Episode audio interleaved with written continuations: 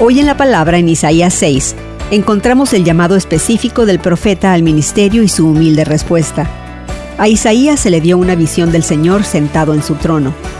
El borde de su manto llenaba el templo.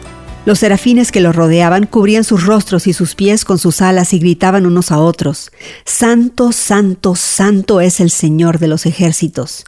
El triple santo enfatizó el grado en que Dios fue apartado.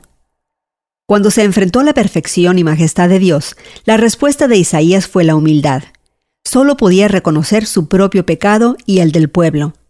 Luego, en la visión, uno de los serafines tocó los labios de Isaías con un carbón encendido, un acto de purificación y perdón. Tras esto, el Señor pronunció su llamado. ¿A quién enviaré? Isaías no sabía nada de la asignación real, no sabía el mensaje, la ubicación o la duración del llamado. Sin embargo, Isaías no ofreció ninguna objeción ni expresó temor. Simplemente se ofreció a sí mismo. Aquí estoy, envíame a mí. El profeta tenía una tarea difícil. Los corazones de los israelitas se endurecerían, pero habría un remanente. A lo largo de todas las generaciones, Dios preservó un remanente fiel. Como Isaías, no somos dignos.